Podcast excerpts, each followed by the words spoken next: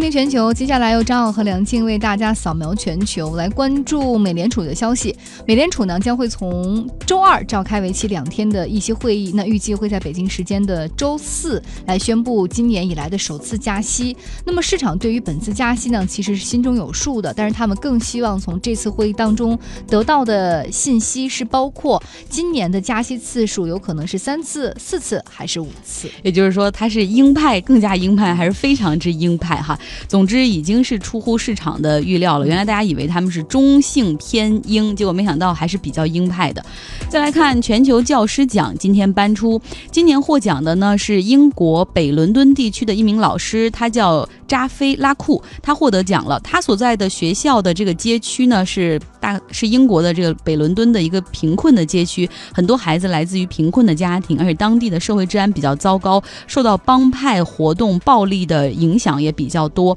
但是这些并没有影响到拉这个扎菲拉库的教学，他重新设计了学校的课程，然后来满足多元化的种族学生们的一些需求，包括鼓励学生们怎么样走出自己的家庭环境，对学习产生兴趣。那这个全球教师奖的奖金呢是一百万美元，由阿联酋政府提供。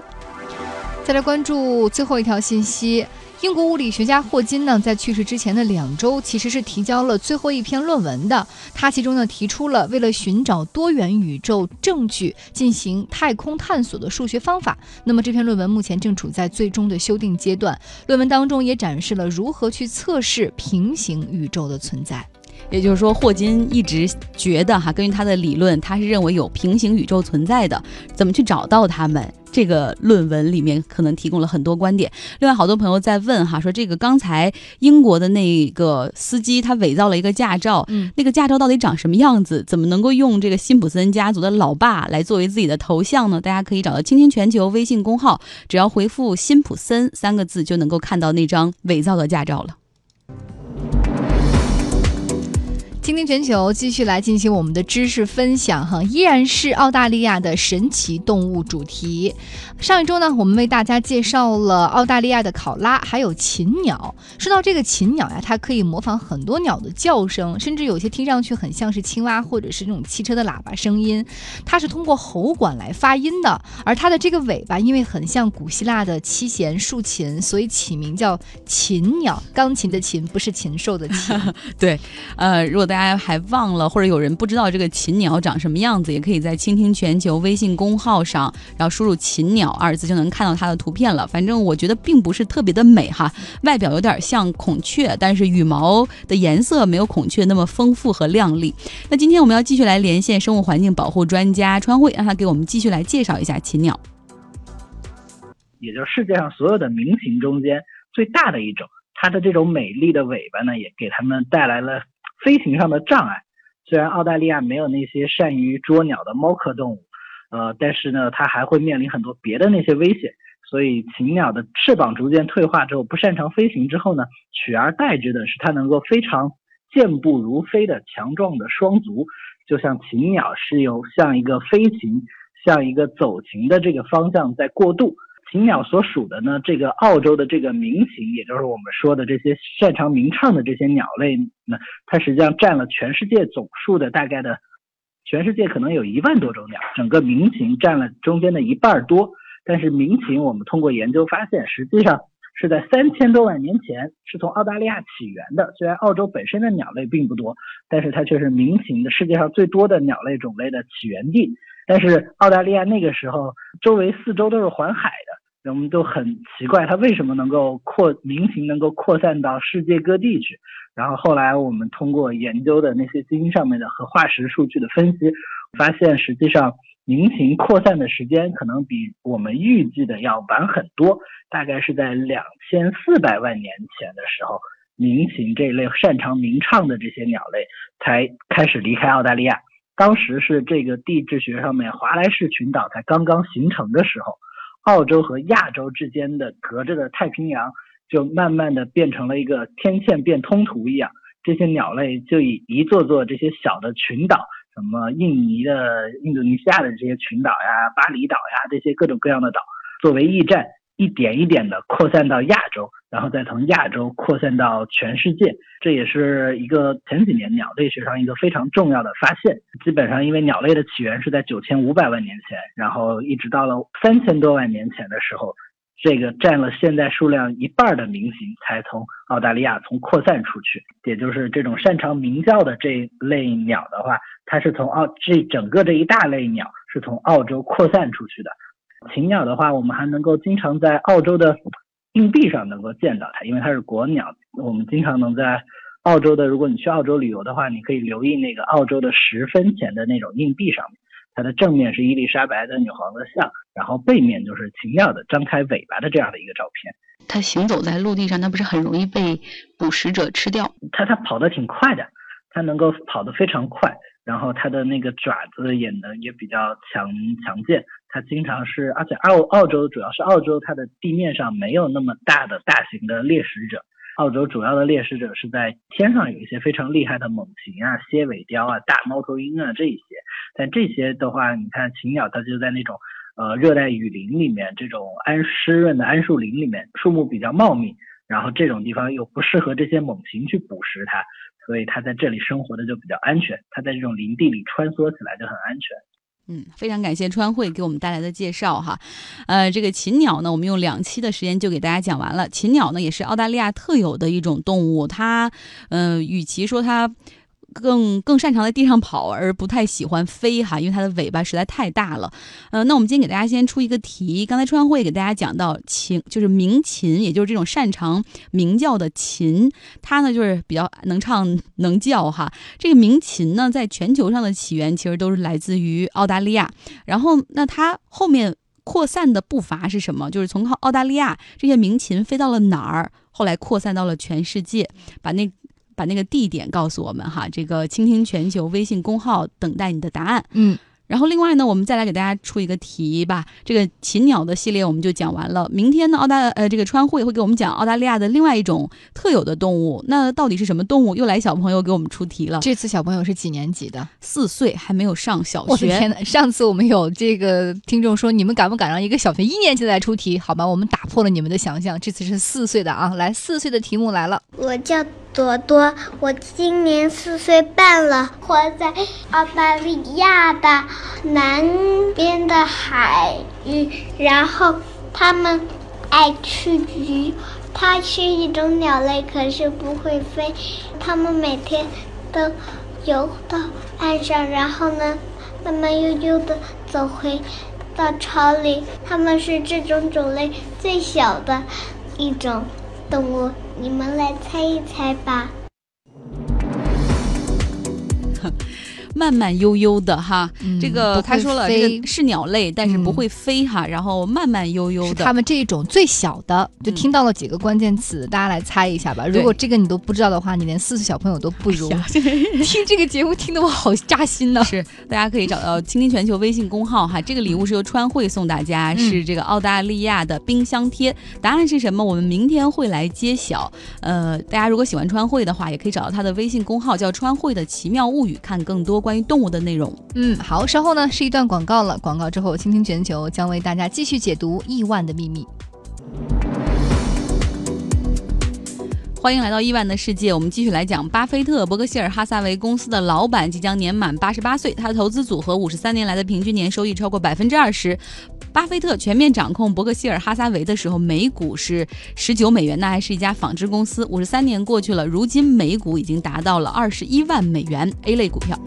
那我们来说一说巴菲特哈，从七十年代的时候，他就有了一个习惯，就是把自己的所有的对于市场的一些想法和理念写成一份年度的报告，跟着业绩一起给自己的投资人寄过去。然后中间他总会提到几个问题，是他比较担忧的。嗯，那首先呢，第一个问题就是巴菲特一直都对通货膨胀非常非常的担心。一方面，他认为通货膨胀这个问题是一个痼疾，他没有办法就是根深蒂固从根儿上去解决。另外呢，他也很担心，就是政治家们是不是真的有能力、有手段去控制这种货币发行的节奏，从而造成这种通货膨胀是加剧而不是减少。等于说，他对于首先这个问题不可。可解。其次呢，他认为去负责解决的这些问题，他又认为能力不强，所以他对这个问题一直是很悲观的。那他自己呢，虽然说明白这个通货膨胀的道理，也晓得他可能很难去解决，但是他依然有自己的方法。是。当然了，他的方法就是说，那去买一些能够对抗通胀的抗跌性的公司呗。比如说有很好的现金流，或者是他的那个东西也能跟着通胀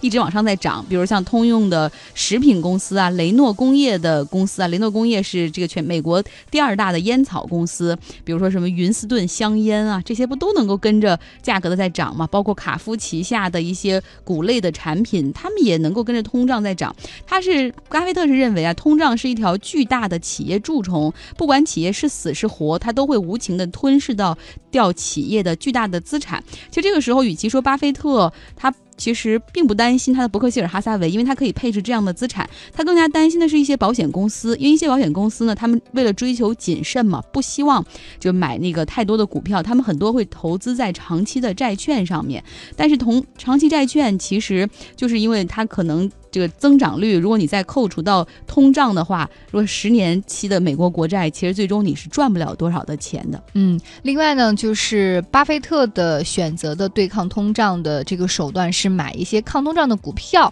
但是另外的一些这种职业经理人哈，他更多的是选择说，如果一旦通货膨胀了，钱不值钱了，所以我就要把我自己的资金换成是不是现金的另外的资产，比如说他们会进行非常疯狂的这种呃兼并重组并购，比如说二十世纪八十年代早期，当时就也形成了这样的一股兼并的狂潮，很多的大公司，比如说德尔蒙特呀、国民航空公司、七喜等等，都被人高价的买断了，但巴菲特却觉得说，你用你自己认为不值钱的钱去买了这个未来有可能还会跌的这个这个股票，那不还是跌跌跌吗？没有什么实质性的影响和解决问题的方法呀。对啊，因为你要买新的股公司或者并购新的资产的时候，你要发行新股，对吧？对，相当于你是卖了自己的。东西，然后去买了另外一家公司的东西，然后你自己的如果资产很好，而 B 公司的资产并不好的话，你这不是非常的糟糕，对，很愚蠢哈。然后这个巴菲特也是建议说，所有的管理层和董事们都应该擦亮眼睛，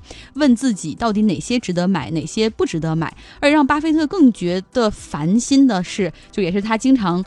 这诟病的第二点哈，就是这个大公司的职业经理人和股东之间的关系，就好多高管们，他们是用股东的钱在扩建自己的帝国，实现自己的商业理想，而并没有想到说，真的这个收益，这个这个决定做下去的话，能给股东带回多少的收益？对，因为我觉得巴菲特始终把自己坚定的放在股东的这个位置上，无论他是小股东还是大股东，他都希望说，一个企业，你除了自己发展的更加良好，有更多的好的资产并入进来，或者有好的经营管理方法之外，我希望你把最重要的那个心思，不是放在扩建你自己的帝国上，或者更多的并购重组、多元化的这种经营，而是为股东赚钱，为股东赚钱，为股东赚钱，能够提高那个每一股投资的收益率，这是他以前。对他所买的那些公司一直以来提出的要求，好像自始至终到现在他还从来没有更改过这样的一个原则。对，包括我们之前讲的这个伯克希尔哈撒韦公司那个做纺织的，他不是也疯狂的砍掉他们的再投资的计划？对，包括华盛顿邮报，他们想去并购一些电视台或者一些杂志，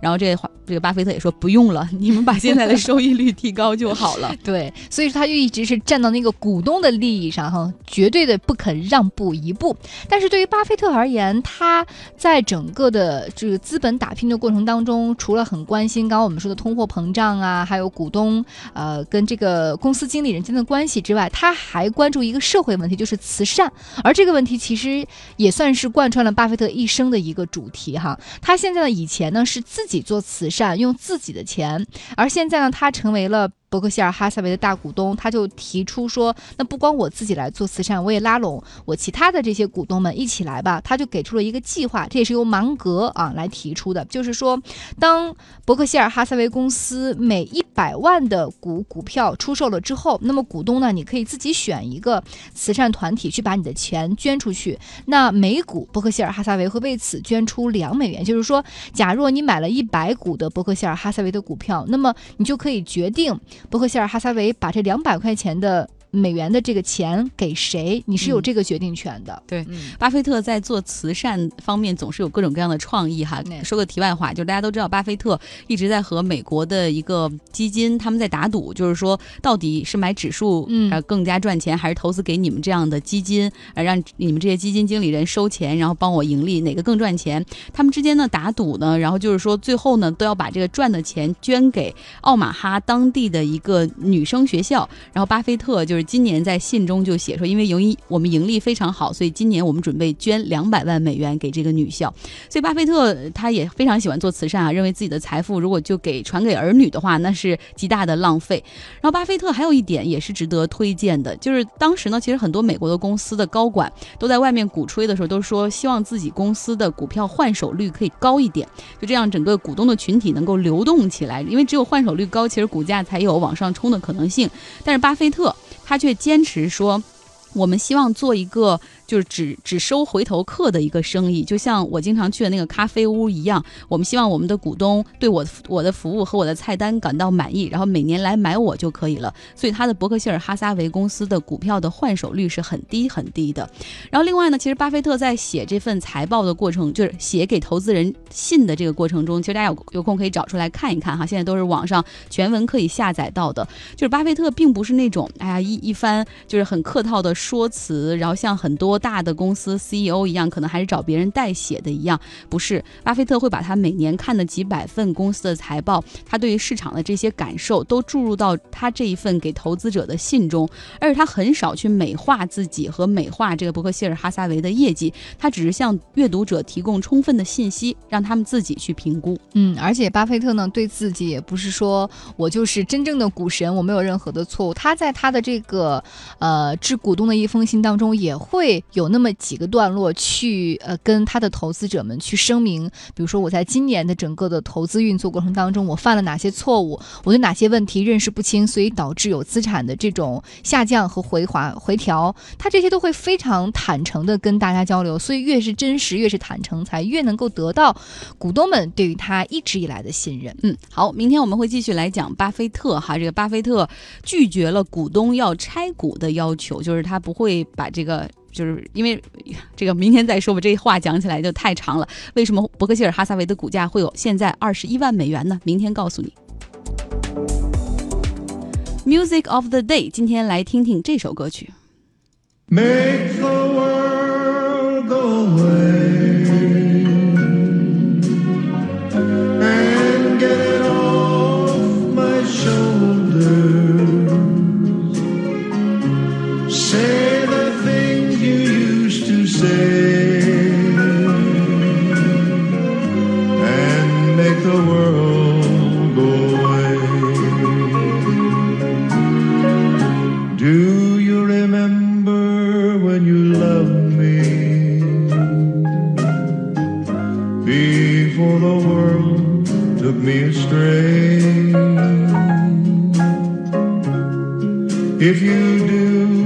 then forgive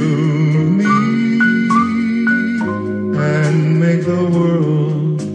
这首歌曲叫做《Make the World Go Away》，又是一首老歌哈，来自埃迪·阿诺德。这首歌曲呢出现在美剧《Sneak Peek》之中哈，这个也被中文翻译成《欺诈担保人》。这部剧呢播出之后备受好评，现在也是迎来了第二季，但是都难以掩饰这部剧曾经的命途多舛。他呢是《绝命毒师》中老白的扮演者布莱恩，参与制作、编写剧本，他也参与了制片。呃，首先是由 CBS 来开发的剧集，在二零一五年八月试播过一集，但是当时被认为是试播失败，直接被电视台砍掉了。但是后来亚马逊他也做了视频平台嘛，然后他觉得不错，接手过来拍好之后放在亚马逊上播出，结果现在口碑爆棚啊！嗯，那这个故事听名字哈，你大概可以理解，它是一个片中片的故事。主角马里斯他呢很聪明能干，当年设计了一个牌局，本来是想跟朋友们一起合谋啊，骗倒这个地下的赌场大亨，没想到当场就被识破了。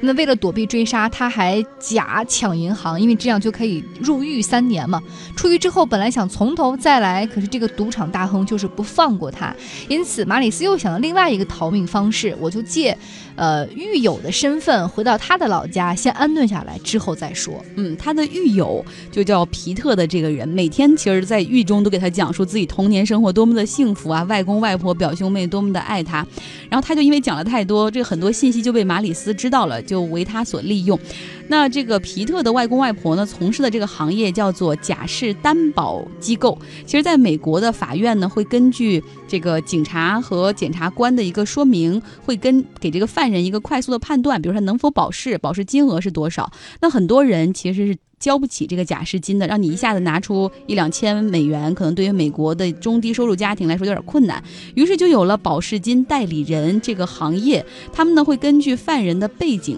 给出一个百分比，通常差不多是百分之十到百分之二十，就是然后就他会帮你交，你只需要给他，比如一千美元，你给他两百美元的一个佣金加押金，然后被保释之后呢，这个犯人其实只需要按时出庭，这个保释金就可以退回来。然后这个保释担保机构就能够获得其中的佣金，但问题来了，如果说这个犯人他不按时出庭的话，其实保释担保机构就会损失这部分佣金。从这部美剧，大家也可以了解美国有趣的这个司法领域的保释代理人这个行业哈，挺有意思的。也可以找到“倾听全球”微信公号看这部美剧的更多的内容。Make the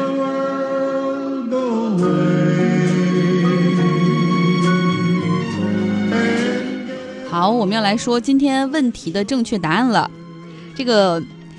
禽鸟呢，也是澳大利亚诸多鸣禽中的一个哈。鸣禽就是能够鸣叫的禽类。然后这个鸣禽的起源在地球上也是源于澳大利亚。然后当时呢，这个鸣禽从澳大利亚开始逐渐飞到亚洲的各个岛屿，然后飞到亚洲大陆，再从亚洲大陆飞到了世界。所以我们很多，比如八哥鹦鹉，它的老家再往祖上去追，可能都来自于澳大利亚。所以今天的问题的答案就是，他们是通过亚洲作为跳板，然后蔓延至全世界的。送两位礼物，一位叫木头，另外一位叫无双。大家也可以找到“倾听全球”微信公号，如果想看那个以辛普森中的老爸为头像做的那个假的驾照，也可以直接输入辛普森，就能够看到那张无无比之假的驾照了。好，非常感谢各位的收听。那今天节目到这儿就是这样了，明天下午的十六点不见不散。